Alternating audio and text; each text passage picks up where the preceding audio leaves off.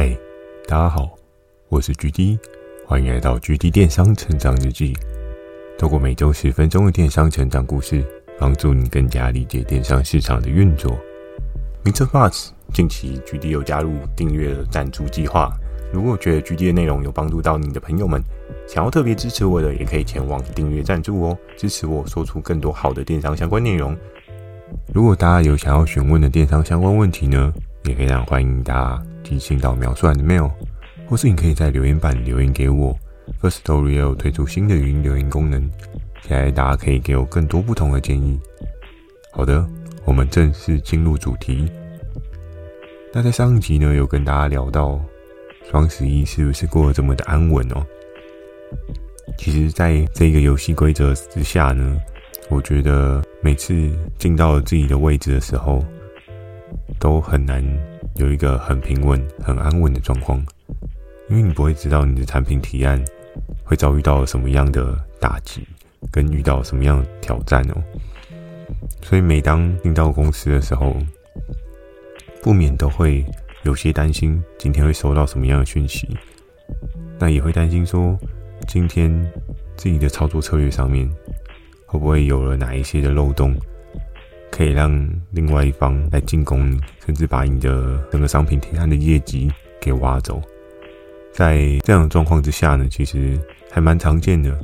渐渐的，我其实自己也有点习以为然，在每一次别人跟你的竞争状况之下，有一个更好的心态去做面对。虽然每次收到了那个挑战书的时候，自己难免心理压力都会还蛮大的，尤其当对方打的是你的支柱的时候。你都很担心自己所建造出来的这个城堡会因为对方的一一击，最后整个垮掉。那今天的这个主题呢，我们就要接续上礼拜的题目来跟大家聊三号之后的故事。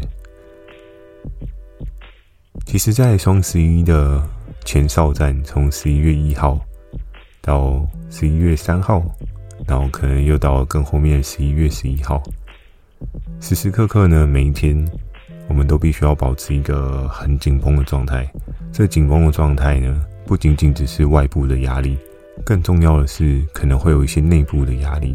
而内部的压力呢，就除了你的这个挑战书以外，你更重要的是要去 catch 到自己的合作伙伴他的一些合作状况，比如说是不是缺货啦，是不是这个产品有因为一些状况受到了影响。讲到的这一些影响呢，我会简单的跟大家提到这部分哦。因为在 Hammer 当初设定的整个制度规则当中呢，他很注重的是说产品的 quality 的部分，所以其实才会有对应的 QC 部门去做对应的产品 QC 哦。那这产品 QC 结束之后呢，他可能上架做贩售，贩售完呢，对应的消费者他可能都会给一些对应的。Rating 哦，比如说他可能收到这个东西，他觉得你的包装精美，他觉得你的东西很好用，他可能会给你五颗星的 rating，或者给你四颗星的 rating，就像现在虾皮的那些 rating 机制一样。但是如果当今天这个东西它的退货的比率过高啊，又或者是说许多消费者反映说，诶，这个产品瑕疵很严重啊，使用上很有问题啊，那自然而然的这个产品它就有可能中箭哦。中箭就有点像是骑着马的武士，疯狂的往前迈进那个目标，有没有？快要攻顶的时候，就没有想到竟然被对方城堡顶的那个弓箭手射下来，画面的即视感哦。在那个时候，我们的商品提案它就会掉到一个 black hole 的境界哦。那这个 black hole 呢，它就会将你的这个业绩整个吸掉，瞬间吞没。然后你可能后续这个产品提案就不会再加上去做贩售，在这个过程当中呢，我们也必须要去好好的避免 black hole 的这个游戏规则的影响。那在那几天当中呢，就是我们会时常去观察我们的商品提案的 rating，然后它会不会有一个很糟糕、很糟糕的状况，然后掉到了 black hole 这个陷阱当中。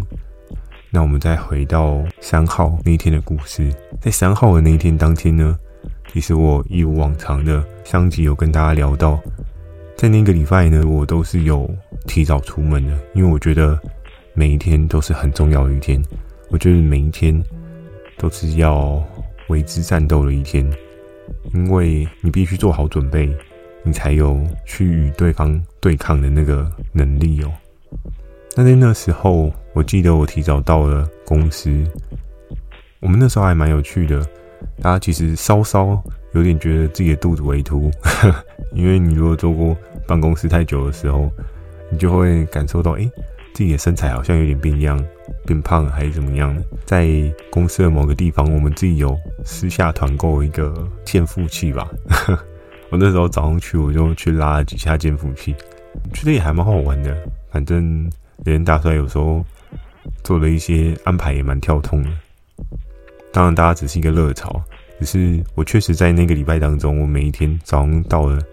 公司的第一件事情，倒杯水，开电脑，做了一下这一些运动之后，帮自己有一个更好的状态，去面对接下来的压力挑战。那三号的早上，所以时间一分一分的流走，那前面的可能七点啊到八点啊，我一样的是会去关注我自己。每一档销售的产品，它现在的状况，它的健康程度怎么样？每一个商品它的销售的健康状况，这一件事情其实是一个平台的窗口必须要去仔细做了解的。因为你掌握的状况越多呢，代表你也越了解你的业绩的构成的状态。在当下，我会做这样的检查，还有一个原因是因为我觉得跟每个合作伙伴的合作关系都是很重要的。那对应的合作伙伴呢，他很尽心尽力的帮我准备了这个对应的产品，他也拉了对应的品项进来。虽然他的主要目标是透过这一些产品来赚钱，但是我也是要透过他的这一些产品来赚取我所应该要有的业绩。那大家是在一个共同的目标状况之下呢，我也希望透过我的详细检视跟健康检查，可以帮助他的产品有一个比较好的销售状况。甚至他可能已经快要缺量了，那我就会跟他沟通说：“诶，那你这个东西还有没有什么其他的可能？那我们要做出什么样的配套措施去做应对？”时间其实非常快哦，就是在前面去做了那些对应的调整跟健检之后呢，时间就来到了九点。那九点的时候呢，我不免就会稍稍的伸个懒腰，稍微放松一下，可能去上个厕所，然后呢，再回到了。电脑前面，那一定会有人很好奇说：“嗯，鞠金，那你为什么要特别提到九点这个 deadline 呢？原因是什么？原因是，我相信可能有的人已经忘记了一件很重要的事情。那件很重要的事情是什么呢？我们在九点二十九分三十秒的时候，我们要开始做那件事情是什么？如果大家还有印象的话，那如果你没有印象的话，你也可以去回顾一下之前的某几集。”其实都有讲到这件事情，就是很可怕的合作伙伴争夺战。哎，有时候想一想，虽然已经这个制度很久没有存在，但是现在想一想，还是觉得很热血沸腾。每天早上都有一个期待感，我今天会不会捡到黄金，还是我踩到狗屎？真的都很难说。那那那时候呢，我自己又花了大概将近快要二十几分钟吧，我会做一个基础的 study。我会去了解一下现在的合作伙伴分布，然后我可能有机会可以得到什么样的合作伙伴。在当下呢，我就会透过我自己的方法，然后去运用一些小技巧。觉得很多的系统设计上面，它都一定会有一些它的意义存在，它的 setting 存在。那当初 setting 的人，他可能没有想到对应的工具，它可以怎么样做使用。这边我也简单的跟大家小小的分享一下，我觉得。其实每个人的工作职位不一样，又或者是你今天是在经营电商的过程当中，很多的工具，当初工具赋予你的这个人，他可能会跟你讲一个 A 版本的工具使用方法，就是大家耳熟能详的使用说明书。可是你知道，工具在每个人手上其实是可以有不同的变化，在于你有没有发现到一些蛛丝马迹、一些小细节。那或许在别人手上是一支画笔。可是，在你手上可以变成你获胜的关键哦。所以在当时呢，我自己也很仔细的去研究了很多的系统上面的小小的使用方法，就是那种隐藏版的说明书。当然，这些东西可能 Hammer 跟 DE 他们自己本身不会知道，因为我们常常在研究，我们自己就大概知道哦，原来这个工具它还有这个功用，它可能帮可以帮我了解什么样的事情，它可以让我在整场的战争过程当中知道了什么事情。那这个特点呢，其实不是只有我有。这个特点呢，传说也很厉害。所以我跟拼哥，我们常常都会去观察传说他的，就是整个操作策略，还有他，诶，他观察到了什么东西？知己知彼，百战百胜嘛。然后到了九点二十九分的三十秒的时候，公司就又开始响起了那个悦耳的声音。这个悦耳声音是什么呢？就是之前跟大家讲的。F 五的重置键，对不对？每个人我也要抢那个合作伙伴的提报权，疯狂的 F 五啊，对不对？各种的滑鼠按键啊，或者 F 五的按钮啊，咔咔咔咔咔的一直在打的。对，那到了啊，可能到了三十分的零一秒、零五秒、零十秒，然后你就会听到有一些人哀嚎，就说：“哦，不，怎么会？我那个怎么出去了？我合作伙伴怎么飞了？”就。你知道吗？每个人检查细心程度，他可能没有注意到一些小细节，然后所以他的东西就 miss 掉了。所以在那个当下呢，我们十一月还是一样维持着这个非常惊险又刺激的九点半早晨哦。然后多半有一些人他可能在前面他是很紧张的来到了公司，所以他可能接下来就会去洗手间。抒发一下刚刚的压力啊，就是比如说上个厕所，舒缓一下自己的情绪，又或者是有的人可能就是去买个简单的早餐，去补充一下自己在抢合作伙伴提案的那个脑袋中的血糖的消耗量。真的，哎，那个肾上腺素应该每个人每每次的喷发量都很可观哦。在这件事情结束之后呢，时间也悄悄的一分一秒的逼近。我相信听过上集的听众朋友，可能就知道在此时当下我自己的心情到底是什么。我记得那时候十点、十一点，我都还没有接收到 Tank 的任何一封挑战书。然后我那时候自己心中的暗自窃喜，想说，嗯，会不会其实 Tank 它只是一个，你知道，试戳看看，戳看看你会不会有任何动静，还是你是一个。只是站在那边挨打不动的对手，所以那时候我就每半个小时，我就在思考说：嗯，我还没有收到信，诶，我漏信了吗？诶，还是 Tank 他觉得这件事情没有很重要？因为其实当时 W 节这个产品呢，在我的销售轨迹上面就有超过三十万的，哇，一个礼拜三十万，我相信应该有很多的电商合作伙伴很期待。有这样子的销售的业绩哦，那当然当时呢，我跟 W 姐也是经过了蛮多的产品研究，我们才挖出了这一支金矿哦。所以那时候呢，时间一分一秒过去，然后可能从十点半，然后跑到十点四十五，十点四十五又到十一点，十一点又一分一秒的可能溜到十一点半。那我们的午休时间呢是十二点半，所以其实在当时。到了十二点，我都还没有收到 Tank 的任何的挑战通知。那时候我就想说，嗯，举例你是不是自己太过紧张了？或许对方并没有很 care 你的这一个产品的销售的状况啊，所以你不要自己吓自己啊。在那个当下呢，我就这样自己跟我自己讲，放轻松，放轻松，没事的，没事的。只不过到了十二点二十的时候，那时候我们跟对应的。部门的同事啊，比如说我就会找平哥啊，或者是找夏天啊，那我们就会聊说，诶，那接下来要去吃什么？我们要不要去吃楼下的什么餐厅啊？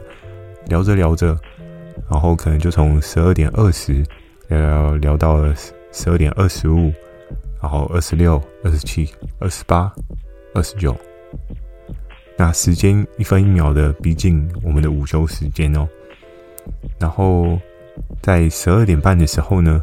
我们几个人就起身准备要前往去餐厅吃饭，这样。那因为我们公司是在一个电梯大楼上面，所以其实我们也要搭电梯下去。在那天当下的情况，其实我真的还非常非常的记忆犹新哦。我还记得，因为我们的手机上面是可以登录公司的后台，然后我们也会使用公司的信箱，所以有任何通知呢，其实信箱都会就是送到你的对应的信件，都会送到你的手机里面嘛，这是一个常态，大家应该也都很习惯。那那时候呢，我们按了电梯，在等着要下去吃午餐。然后我们就在讨论说，诶，那我午餐要吃什么啊？那个好像还不错，这个羊肉可以，这个牛肉也不错。然后在讨论的过程当中呢，我们就进了电梯。然后进了电梯，我那时候就是，因为你知道我中毒真的蛮深的。我进了电梯，人家在讨论吃什么的时候，我还是会很惯性的去划一下，现在有什么东西卖的好啊？真的中毒超级无敌深。但有时候中毒深，你才能够有一些不一样的火花啦。所以在那时候呢，电梯一关门的当下，然后电梯缓缓的往一楼迈进，而再到四楼的时候呢，有一批人进来，然后可能中断了大家聊天的状况，然后到了二楼、一楼，好，电梯的门要开的那个刹那。哎，我手机震动了一下。哎，我手机为什么会震动呢？是我妈打来吗？也不是啦，在那个当下呢，瞬间让我不想吃饭。哦，这么夸张？对，没有错。我相信大家都猜到了，Tank 的挑战书寄了过来，我收到了。然后在那个时候呢，我心里就，你知道那个 OS 很长啊，是那个仰天。大笑的，我相信大家应该有看过一个梗图，就是一个水獭吗？还是狸猫？我忘了。对着山顶喊叫的那个梗图画面，如果大家有，大家如果有印象的话，应该可以去搜一下，你就知道当时我那个心情什么。对那个山顶大喊的那种，天哪，为什么？然后在那时候，就是跟我一起下去吃午餐的，比如说像 FK 啊、P 哥啊。然后突然就看到我脸色变得很凝重，然后感觉决定是不是家里有事还是怎么样？就后来我说，呃，不是，Tank 打来，然后他就说，哦，他们是打你的那个商品提案嘛？然后我说，呃，对，昨天就开始了。我今天一直在等他会不会有这个挑战提案过来，所以我心里也非常非常非常的忐忑哦。然后在当时呢，吃饭的时候，我记得那时候我们去了一家面店，然后在点面的时候，我其实有点魂不守舍。我想说，哎，到底要怎么解啊？真的是心里的那个石头，你知道，整个快要被石头压死的感觉。然后在吃饭的过程当中呢，其实 FK 人也还蛮好的，他就鼓励我，他就说：“哎呀，决定就也不要压力太大嘛。”反正就想办法面对就好啦，对不对？饭还是要吃啊，对不对？吃饱了才有力气去面对这个事实嘛，才有力气去迎接这个挑战嘛。那也是谢谢 FK 当时的这个鼓励哦。我那时候想说，算了，好像我这个这时候也没有办法改变什么样的事情，所以还是先吃饭好了。在吃饭过程当中呢皮哥也也还蛮帮忙的，他就提出了一些他的看法。他就说，就是 Tank 他出了这一招，你觉得是为什么啊？你前面有跟他打起来过吗？那其实我跟 Tank 彼此是没有对应的竞争过程过。当然前面可能有提到熊野，在当时我们还不是一个很火热的竞争状态，所以没有对应的问题。只是当时。F.K. 他是有特别提到说，其实也没有谁惹到谁的问题啦，因为多半本来业务看到比较厉害的销售档次，他就会去找合作伙伴来进货，来去做一些挑战嘛，这是一件非常合理的事情。你永远没有办法去设想或是预防你的敌人是谁，但是你唯一能做的事情就是准备好自己，迎接每一场的挑战。当你的能力足够了，当你的阵容够坚强了，再怎么样可怕的挑战，你都是有办法去度过的。那在当时呢，我自己边吃饭，我就在思考说：诶、那我应该要怎么样去面对 Tank 这个挑战书？这个死亡挑战书是吧？然后在我们中午的吃饭的过程当中呢，其实大家就交流很多意见啊。那当然夏天他是一个新进的同事，所以他没有什么想法可以支援我，但是他也就是有稍微鼓励我一下，他说：“哎、欸，菊弟，你不要心灰意冷啊，对不对？就还是有机会啊。”我们一起来想想看有什么样的方法，这样。在大家的鼓励状况之下呢，我觉得有时候人跟人之间的那种团体的互相加油打气，还是有一些帮助的啊。因为当你自己掉入了那种负面情绪的深渊，如果没有人拉你一把的话，你只会越沉越深，然后你浮不出来，是一件很可怕的事情。那所以在当下呢，FK 跟 P 哥他们可能也是讲一些很搞笑的笑话，转移我的注意力，然后让整个气氛大家变得更开心一点。然后在吃完饭结束之后呢，我们就渐渐的可能去稍微散个步啊，然后散步完之后就边走边聊，然后我们就回到了电梯。然后进了电梯之后呢，皮皮哥就稍微跟我聊一下，他就说：“其实你的那个应该没有想象中的这么严重，是不是还有其他的解套方法？你没有想到？”然后我就说：“嗯，我目前是没有想到，因为确实我的这个合作伙伴的筹码面不是太过的坚强，所以我的后续挑战的状况可能没有这么的 OK，没有这么的容易。”那在那时候呢，P 哥就跟我讲一个很重要的点哦，他就说：“那你有没有思考过，你是不是就只有这个筹码可以做运用？你手上是不是还有其他的筹码可以去做制衡抗衡的？”那在那时候呢，P 哥讲的这个点，我其实自己就稍稍深深的思考了一下。你的防守就只有这一招吗？我们都知道，如果你有打过篮球的话，防守的方式有很多的。混搭配合的方式嘛，对不对？你可以一开始疯狂的黏人，然后你也可以疯狂的抄人家的球，挡人家，或者是说盖人家火锅，那些什么都是防守的招式嘛。那你也可以用一些变换的方式，可能跟队员互相替换。当然，我们的这个游戏规则之下呢，你没有办法跟人家互相替换，因为其他的业务窗口把你的商品提案替换掉，业绩就是他的，其实跟你也没有任何瓜葛，所以没有这一招。但是在我的合作伙伴的供应状况的氛围当中呢，这个组织架构我可以怎么样的去运用，去防守住这一场挑战呢？我那时候其实自己思考了很久，当然我也常常跟 W 姐去聊说，哎，你这个部分对方又打来了。那是不是可以稍微再推一下？我们再再拼一局，再撑一局，对，那是看看能够打到什么样的水位。然后当然，WG 也还蛮挺我的，因为他就觉得，嗯，确实我也有，应该也是有帮他赚到一些些钱啊，没有到很多啦。可是就是大家也也是稍微有一点革命情感，所以他就觉得说，好啦，那你这边我们能打多久是就多久嘛，对不对？我们能撑多久就撑到多久，那我也会先依照你的规则策略去思考看看，就看我们能不能至少撑到双十一之后嘛，就是把这个打破的销售需求吃掉。那后面可能真的不幸的被 Tank 接手了，那我们可能也就也就认了这样。